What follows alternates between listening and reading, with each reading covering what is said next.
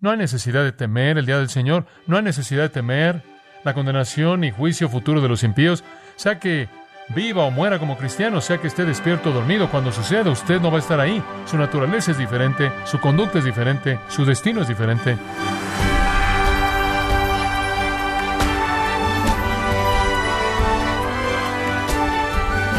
Estimado oyente, le damos las gracias por su sintonía en gracia a vosotros con el pastor John MacArthur. Nos encontramos en el estudio del futuro de la serie El rapto y el día del Señor para examinar las diferencias entre lo que la Escritura llama hijos de luz o hijos de las tinieblas, dos grupos con un futuro diferente. ¿Y a qué grupo pertenece usted, estimado oyente? ¿Es usted de la noche o del día? El día de hoy el pastor John MacArthur en la voz del pastor Luis Contreras nos ayuda a entender quién es una persona del día o quién es de noche y vive en tinieblas. El rapto y el día del Señor es el título de esta serie, En gracia a vosotros. Estamos regresando ahora a Primera de Tesalonicenses 5, 4 al 11. Permítame tan solo leerle el texto comenzando en el versículo 4. Mas vosotros, hermanos, no estáis en tinieblas, para que aquel día os sorprenda como ladrón, porque todos vosotros sois hijos de luz e hijos del día, no somos de la noche ni de las tinieblas. Por tanto, no durmamos como los demás, sino velemos y seamos sobrios, pues los que duermen, de noche duermen, y los que se embriagan, de noche se embriagan. Pero nosotros, que somos del día, seamos sobrios, habiéndonos vestido con la coraza de fe y de amor, y con la esperanza de salvación como yelmo, porque no nos ha puesto Dios para ira, sino para alcanzar salvación por medio de nuestro Señor Jesucristo, quien murió por nosotros para que ya sea que velemos o que dormamos, vivamos juntamente con Él. Por lo cual, animaos unos a otros y edificaos unos a otros, así como lo hacéis. En ese texto, obviamente, Pablo habla de gente del día y gente de la noche. Y él no es el que presenta este concepto, se remonta incluso al Antiguo Testamento. Permítame ver si puedo darle un poco de la historia de este énfasis en particular. En el Salmo 107, versículo 10, la Escritura dice, Estaban aquellos que moraban en tinieblas y en sombra de muerte, prisioneros en miseria y cadenas, porque se habían rebelado contra las palabras de Dios y habían menospreciado el consejo del Altísimo. Ahora ya hay una descripción de gente que es gente de la noche, gente en tinieblas, viven en tinieblas, viven en la sombra de la muerte, son prisioneros en miseria y están encadenados por sus pecados, implica, debido a que se han rebelado contra las palabras de Dios y han menospreciado el consejo del Altísimo. El siguiente versículo dice que Dios, por lo tanto, ha humillado su corazón con labor. Esto es, hay una cantidad tremenda de esfuerzo humillante que no los lleva a nada. Tropezaron y no hubo nadie que ayudara. Esa es la situación de la gente de la noche. Después, comenzando en el versículo 13, leemos de un rescate de la noche llevando a la gente al día. Dice, entonces clamaron a Jehová en su aflicción, los salvó de sus aflicciones, él los sacó de las tinieblas y de la sombra de muerte y rompió sus cadenas. Esto es las cuerdas de pecado, iniquidad y miseria que los hacía prisioneros. Como consecuencia, agradecieron al Señor por su misericordia y por su sabiduría hacia los hijos de los hombres porque Él ha sacudido las puertas de bronce y ha cortado las barras de hierro. Y entonces aquí usted encuentra esta presentación de la gente de la noche y de la esclavitud terrible de estar en la noche y en las tinieblas, y la nota acerca de su liberación a través de la misericordia de Dios y la maravilla de su gracia para los hombres. Él los ha sacado de las tinieblas a la luz, y entonces descubrimos que Dios tiene el deseo de sacar a la gente de la noche y llevarlos al día. Isaías presentó de manera más específica este deseo de Dios cuando escribió acerca del Mesías, porque en Isaías capítulo 9 leemos el pueblo, versículo 2, que anda en tinieblas verá una gran luz, aquellos que viven en una tierra oscura, la luz brillará sobre ellos. ¿Y quién es el que puede sacar a los hombres de las tinieblas? ¿Quién es esta luz que brilla? Bueno, ahí en el versículo 6 dice, porque un hijo nos es nacido, un niño nos es dado, y el principado sobre sus hombros, y se llamará su nombre maravilloso, consejero, Dios fuerte, Padre eterno, príncipe de paz. No habrá fin para el incremento de su gobierno ni la paz sobre el trono de David y sobre su reino para establecerlo y mantenerlo con justicia De ahí en adelante y para siempre el celo de Jehová de los ejércitos hará esto. Y claro, el niño al cual Isaías se refiere es el Mesías. Entonces el corazón de Dios en el Salmo 107 es sacar a la gente de la oscuridad y llevarlos a la luz. El Mesías viene con el propósito mismo de traer la luz, hacer que brille en el lugar oscuro. Si vamos al Nuevo Testamento, de manera preliminar para la discusión de Cristo. Lucas capítulo 1 presenta a Juan el Bautista y en Lucas capítulo 1 encontramos al padre de Juan el Bautista, un sacerdote llamado Zacarías, el marido de Elizabeth, habiendo oído que su hijo iba a ser el precursor del Mesías, él fue lleno del Espíritu Santo, él profetizó y en Lucas 1, versículo 68 y en adelante, usted tiene lo que salió de los labios inspirados de Zacarías en respuesta a la promesa de un hijo, Juan el Bautista, quien sería el precursor del Mesías. Allí en el versículo 76 podemos recoger lo que dice, hablando de su hijo Juan el Bautista, y tú, niño, serás llamado profeta del Altísimo, porque debes ir delante del Señor para preparar sus caminos, para darle a su pueblo el conocimiento de salvación mediante el perdón de sus pecados, debido a la misericordia de nuestro Dios, con la cual el sol se levantará, esto es Cristo, de las alturas nos visitará para brillar sobre aquellos que están sentados en tinieblas y la sombra de muerte, para guiar nuestros pies por el camino de paz. Entonces Zacarías se regocija y exalta delante de Dios con alabanza, porque él sabe que su hijo será el precursor del sol que sale, de la luz del sol, el Hijo de Justicia, como el profeta del Antiguo Testamento lo llamó, quien trae la luz para que brille en las tinieblas y hace de la gente de la noche gente del día. Y entonces usted comienza con el deseo de Dios de sacar a los hombres de las tinieblas a la luz. Usted pasa la profecía del profeta Isaías, que dijo que sería el Mesías, a Juan el Bautista, quien vino para declararle al mundo que el sol salió e iba a venir, quien traería la luz a las tinieblas. Y después usted oye las palabras habladas de manera tan poderosa en Mateo capítulo 4.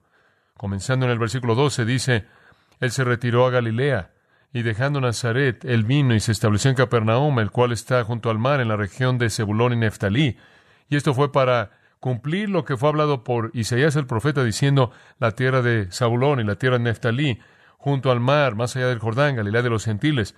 El pueblo que estaba sentado en tinieblas vio una gran luz, y aquellos que estaban sentados en la tierra y sombra de muerte, sobre ellos una luz amaneció. Isaías dijo que pasaría, y Zacarías dijo que su hijo lo anunciaría, y ahora Cristo dice que lo ha hecho, lo ha hecho.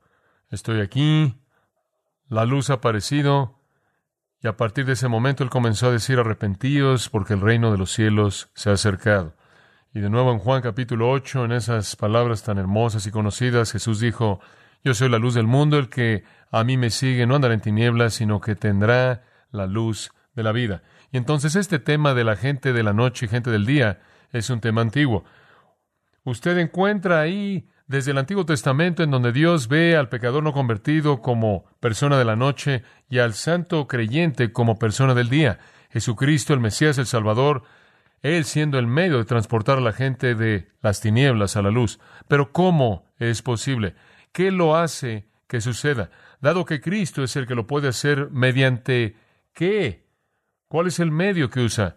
En Hechos 26 encontramos la afirmación magnífica de Dios mismo mediante Cristo, hablándole al apóstol Pablo en el camino a Damasco, conforme Pablo recita su testimonio en Hechos 26, 15, el Señor dijo, Yo soy Jesús a quien tú persigues, pero levántate y ponte de pie, porque por este propósito te ha parecido para designarte como un ministro y testigo no solo de las cosas que has visto, sino también de las cosas en las que yo me apareceré a ti, librándote del pueblo judío y de los gentiles a quienes te estoy enviando, para que abra sus ojos, para que se vuelvan de las tinieblas a la luz y de la potestad de Satanás a Dios, para que puedan recibir perdón de pecados y una herencia entre aquellos que han sido santificados. Y aquí está la clave, mediante la fe en mí.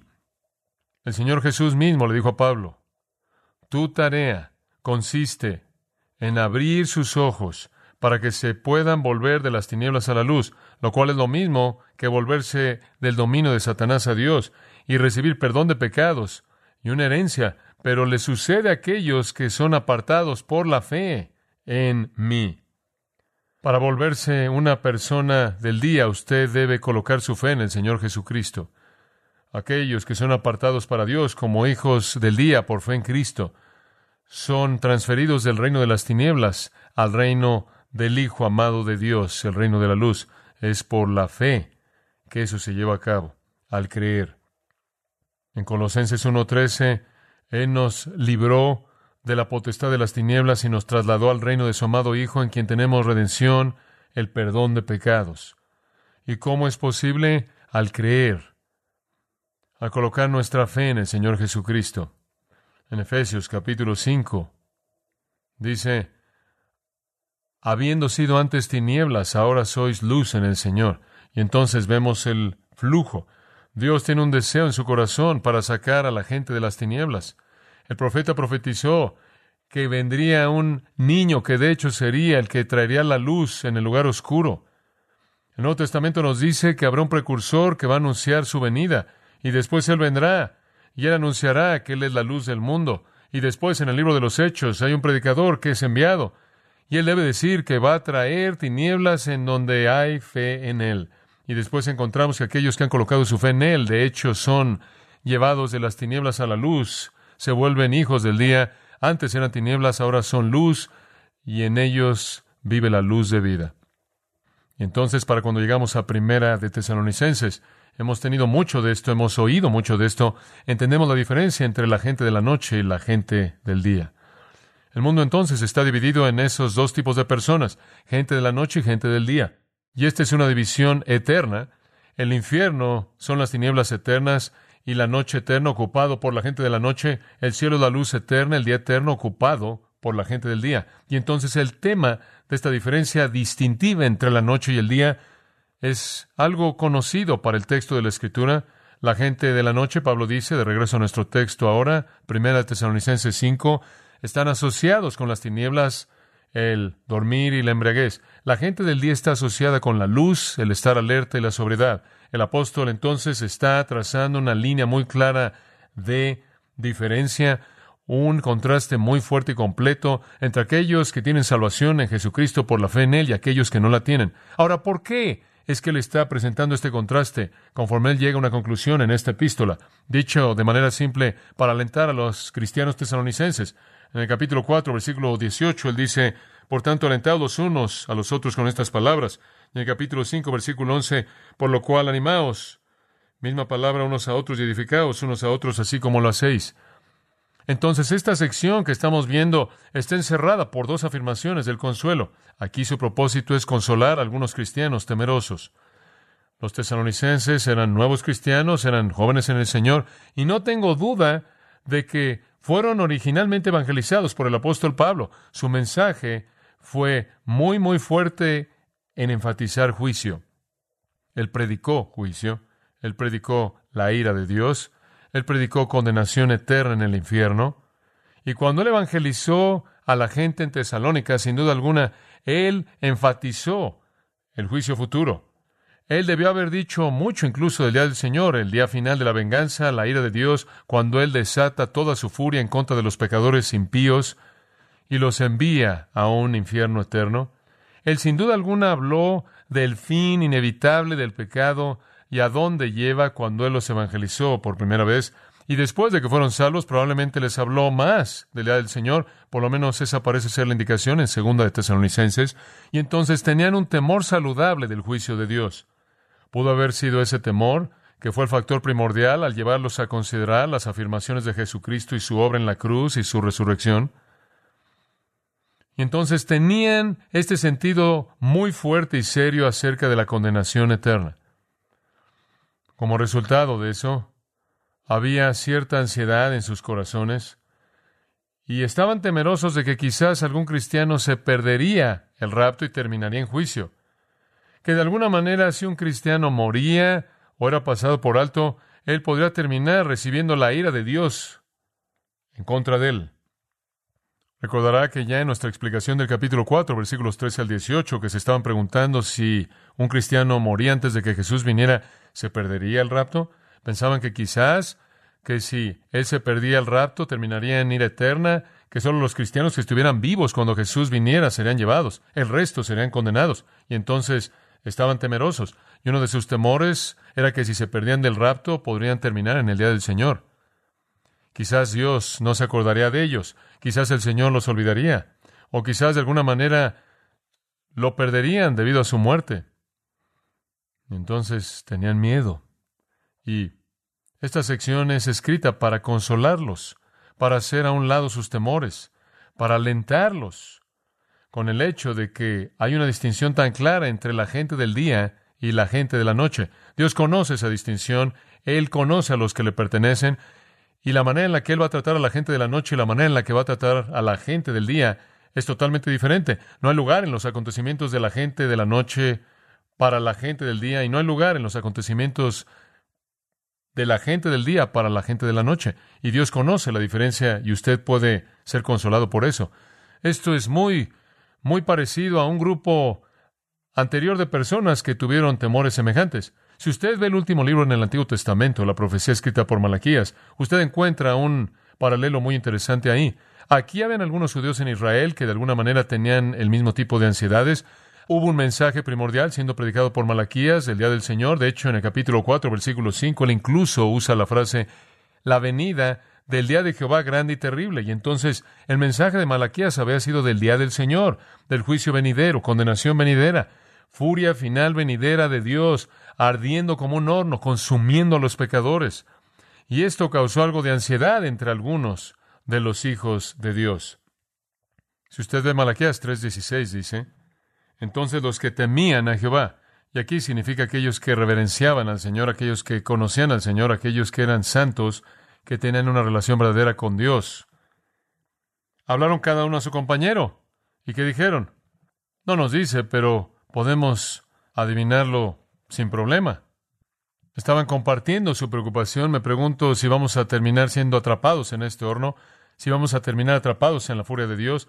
¿Vamos a ser atrapados en la justicia terrible del Dios Santo conforme viene contra los pecadores?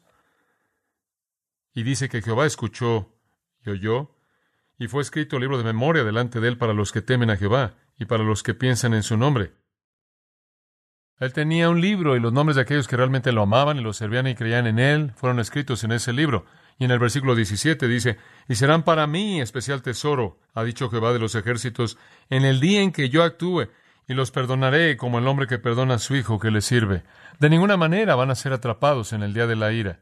De ninguna manera van a ser atrapados en mi furia. De ninguna manera van a ser atrapados en el día del Señor, el día de la venganza. No, yo sé quiénes son y tengo un libro y sus nombres están ahí y van a tener un día diferente, un día cuando yo haga mis propias posesiones. Y voy a librar a aquellos que me sirven.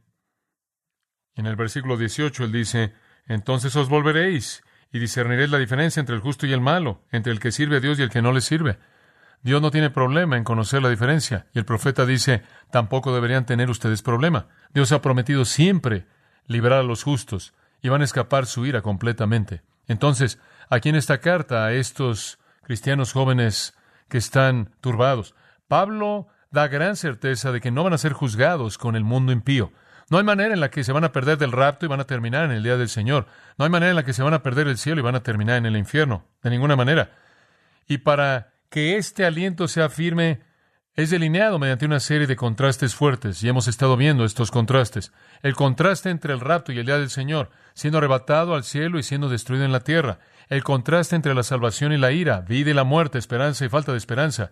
Día y noche, luz y tinieblas, estar despierto y estar dormido, ser sobrio y estar borracho, estar para siempre con el Señor y estar para siempre sin el Señor. Todos esos son contrastes muy claros a lo largo de este texto entero, comenzando ya atrás en el capítulo 4, versículo 13.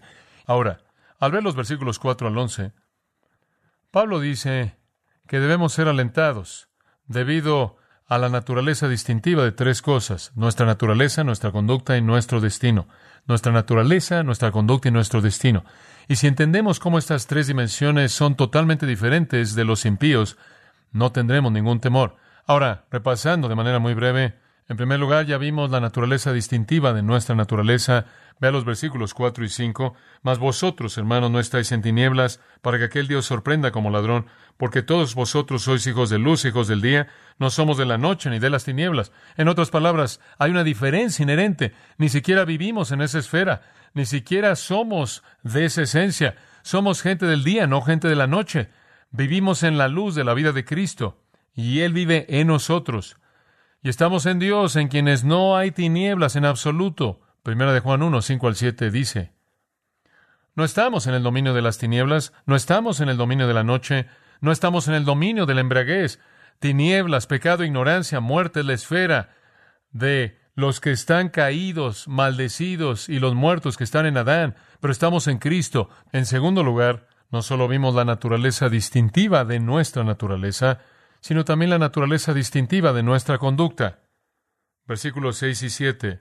Él dice, por tanto, esto es, en base a la diferencia en naturaleza, aquí hay algunas palabras acerca de la conducta, identidad y conducta siendo inseparables. Usted va a reflejar su naturaleza. Por tanto, no dormamos como los demás, sino velemos y seamos sobrios.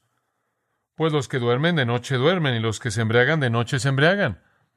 Por cierto, la gente de la noche solo puede ser gente de la noche, no puede ser gente del día, y la gente de la noche no puede hacer las obras del día. Pero la gente del día puede cometer las obras de la noche. Podemos remontarnos a patrones antiguos de conducta. No tenemos que hacerlo. No es coherente con nuestra nueva naturaleza y nuestra nueva identidad y nuestra esfera de vida. Somos gente de día viviendo en la luz, pero podemos hacer las obras de las tinieblas, y si lo hacemos, lo hacemos a plena luz del día, ¿no es cierto? Las hacemos con entendimiento pleno y las hacemos expuestos de manera plena. Pero él dice aquí, no hay lugar para la vida nocturna entre la gente del día. Nuestra conducta es diferente. Como patrón, nuestra conducta es diferente. En tipo podría ser afirmado de manera simple así. Un incrédulo solo hace maldad, solo maldad. Él es una persona de la noche. Él vive en la noche. Él hace las obras de la noche en ignorancia, dormido, indiferencia, y una embriaguez agresiva, abierta, inmoral, pero una persona del día tiene un patrón de hacer lo que es correcto, pero puede ser interferido por hacer lo que es lo equivocado. La persona del día puede hacer las obras de la noche, y los mandatos mismos aquí a los creyentes indican que podemos hacer las obras de las tinieblas. Y si lo hace, usted está actuando de manera contraria a su naturaleza, usted está violando su identidad misma. No queremos que eso pase. Nuestra conducta debe ser coherente con nuestra naturaleza. Nuestra conducta debe ser tan distinta que sabemos que somos del día. Y debido a que sabemos que somos del día, no tememos ira, juicio, condenación. Y eso es lo que él dice en el versículo 8. Vea el comienzo del versículo 8. Pero nosotros, ¿qué somos del día? Esa es nuestra identidad. Eso nos lleva de regreso al versículo 5. Somos hijos del día, somos hijos de luz, no de la noche ni de las tinieblas. Debido a que esto es verdad, debido a que nuestra naturaleza es tal y el patrón de nuestra conducta es tal, entonces seamos sobrios. ¿Qué quieres decir con eso?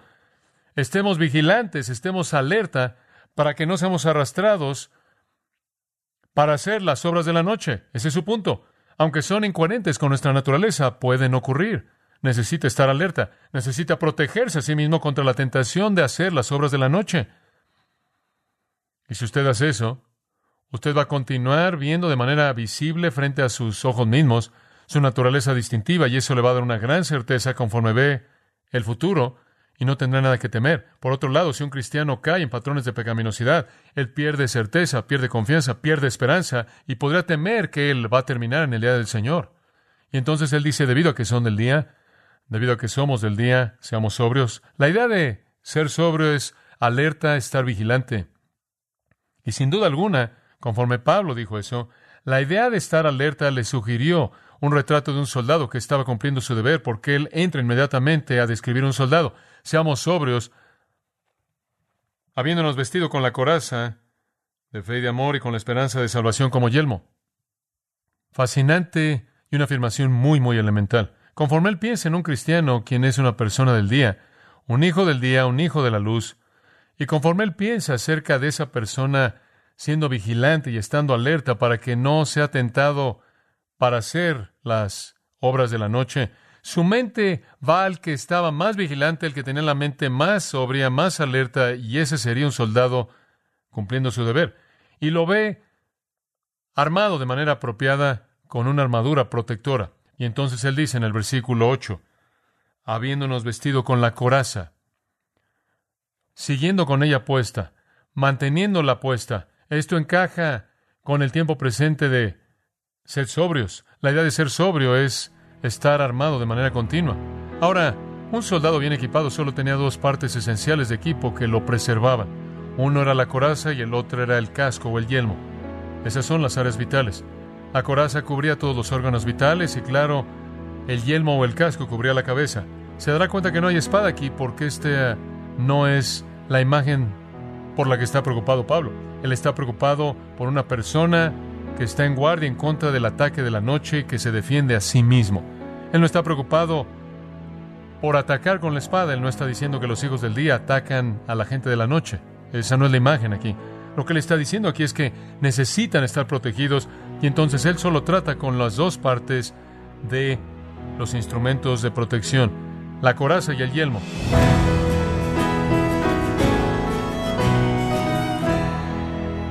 MacArthur nos ha recordado que debemos estar preparados para defendernos de los embates de las tinieblas, protegiendo zonas vitales de nuestra vida espiritual. Estamos en la serie escatológica El rapto y el día del Señor, aquí en gracia a vosotros. Estimado oyente, quiero recomendarle el libro Porque el tiempo sí está cerca, escrito por John MacArthur, para alentarle a los creyentes con las realidades escatológicas, a las cuales no se debe temer sino esperar con ilusión. Adquiéralo en la página gracia.org o en su librería cristiana más cercana. Recordándole que puede descargar todos los sermones de esta serie El rapto y el día del Señor, así como todos aquellos que he escuchado en días, semanas o meses anteriores, animándole a leer artículos relevantes en nuestra sección de blogs, ambos en gracia.org.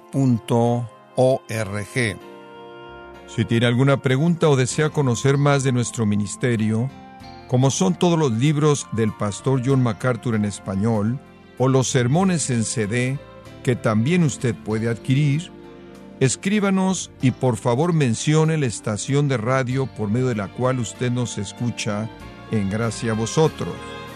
Es importante conocer no solo el país y ciudad de donde usted nos escucha, sino también la radio.